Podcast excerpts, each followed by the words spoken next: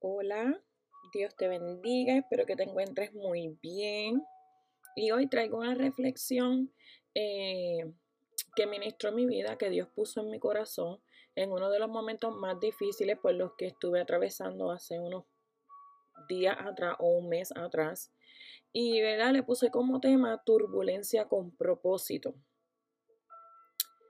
Dios usa las turbulencias como un proceso con propósito para nuestras vidas.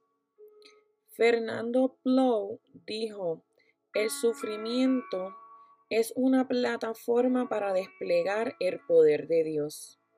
Y esa palabra desplegar, ¿verdad? Cautivó mi, mi, mi atención y cuando busqué la definición dice que desplegar es ejercitar o poner en práctica una actividad o manifestar una cualidad.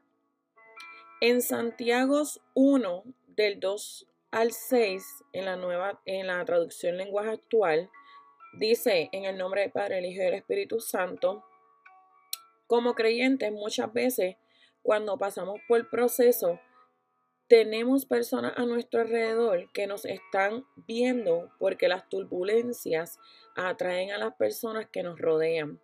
En este punto pasan dos cosas. Ellos activan la fe y entienden que Dios es el rey de reyes y tiene el control de todo.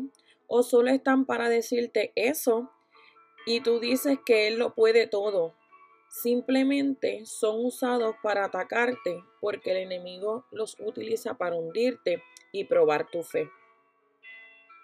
Por tal razón, cuando pasemos por pruebas dolorosas, es como si una luz se encendiera a iluminarnos y tener los ojos de todos viéndonos.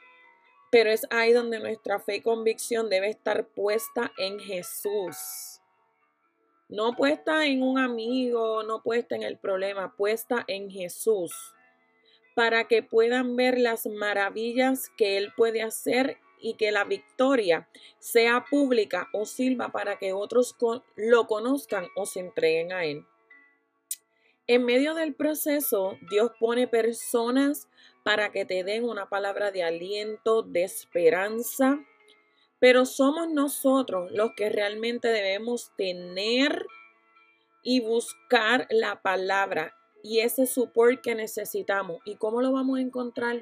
Buscándolo a Él y aprendiendo a rendirnos ante su presencia. Hoy puedo decirles con seguridad que los procesos humanamente duelen, te queman, te destruyen, pero es ahí donde debemos activar nuestra fe y nuestra confianza en quien nos llamó, porque Dios cumple cada una de las promesas que Él nos da. Y su palabra dice que Él no deja a sus hijos en vergüenza. Cuando Dios rompe, cosas tienen que suceder. Dios crea escenarios donde vamos a ser rotos para ir y aprender a depender y a derramarnos en su presencia y aprender que Él es el único que nos puede dar la paz que necesitamos. Aprender a depender en espíritu y en verdad y no de boca, sino con el corazón, rendido en adoración, pidiendo a gritos sentir su presencia. Las turbulencias vienen para poder, para poder poner a prueba nuestra dependencia y qué fiel somos a Él sin importar lo que esté ocurriendo alrededor de nosotros. Los procesos traen dolor, rompimiento, desesperación, desiertos, frustraciones, pero son para victorias y enseñanzas grandes. El proceso te fortalece para los nuevos recorridos por los que Dios te va a pasar. Los procesos te hacen ver y evaluar cómo está tu vida espiritual y tu relación con Dios. Los procesos te enseñan las personas que Dios ha puesto para ayudarte a seguir su voluntad. Los procesos cambian historias que se veían imposibles eh, o que ya no tenían solución.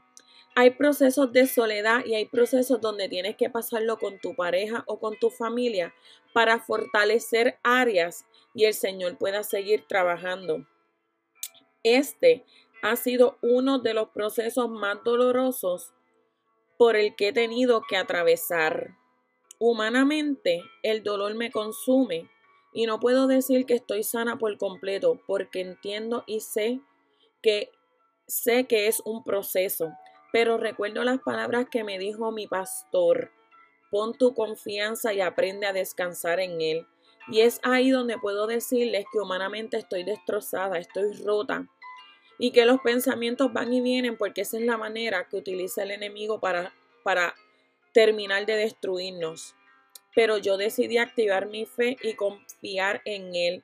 Y algo puedo decir, es que estoy descansando en los brazos de Dios. Y no sabía cómo hacerlo. Y recuerdo ese domingo, luego de enterarme que ya mi bebé no venía, ya mi bebé estaba muerto, no tenía vida. Recuerdo ese domingo en llantos y con dolor le decía al Señor, estoy aquí, Padre, acepto tu voluntad, lo que tú decidas, pero enséñame a depender y a confiar plenamente en ti.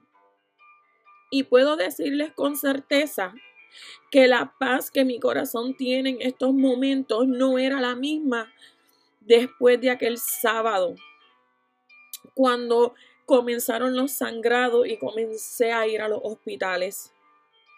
Yo recuerdo decirle, Emi aquí, no importa la decisión que tomes, yo no dejaré de amarte, no dejaré de servirte, porque en medio de los procesos o las turbulencias no podemos sentarnos a pensar en qué pasará o reprocharle a Dios si no es ahí donde los guerreros verdaderamente se levantan y se paran en la brecha y dicen, Señor, en ti confío. Yo sé quién me ha llamado y quién tú eres en mi vida. Santo es tu nombre, Dios. Cuando llegan las turbulencias, por fe me aferro a tus promesas. Hebreos 13:5 dice, Dios nos dice, no te desampararé ni te dejaré. Romanos 8:28, y sabemos que a los que aman a Dios todas las cosas les ayudan para bien. Esto es a los que conforme a su propósito son llamados. Cuando llegan las turbulencias, por fe me aferro a sus caminos en esos momentos oro y digo, Padre Celestial, sé lo que hiciste en el pasado y cómo actuaste con personas reales de la Escritura. Dado que eres un Dios así, me aferro a ti para atravesar esto. No, me, no volveré a dudar de ti. Simplemente permitiré que hagas tu obra en tu tiempo. Entonces, por fe, nos aferramos a esta palabra. Cuando llegan turbulencias, por fe me aferro a su carácter. Primera de Corintios 10:13 dice, nos aferramos a su fidelidad porque su palabra dice que Él es fiel. Su carácter es firme, fiable, totalmente digno de nuestra confianza. Dios es amoroso, justo, lo cual ayuda en lo que respecta a nuestros enemigos. Recto, lleno de gracia, misericordia, cuando aparecen los problemas, nuestra fe es probada y somos llamados a dar testimonio para demostrar si, si que creeremos en sus promesas, sus caminos y su carácter. Y si aplicaremos de manera ineludible a toda circunstancia de la vida. Cuando reaccionamos e, de otra manera, que no es esta, a la altura de estas verdades, reflejamos la debilidad de nuestra fe. Dios pone a prueba nuestra resistencia, cuál fiel somos a Él. Nuestra entrega es someterse al proceso, nuestra dependencia de la oración. En el versículo 5 de Santiago dice que si alguno de vosotros tiene falta de sabiduría, pídasela a Dios. La oración en medio de la tribulación nos ayuda a volver a ver a Dios, desvía nuestros ojos de los problemas y nos vuelve a enfocar en Dios. Cierro diciendo, muchas veces el resultado del proceso no es lo que estamos esperando o queremos. pero Dios siempre sabrá qué es lo mejor y los procesos siempre llegan para traer resultados grandes y de celebración. Si de, si de Dios está que mi victoria era una reconciliación con mi papá y poder escuchar lo que Dios ha hecho en la vida de él y de mi mamá, la victoria es más que grande para mí.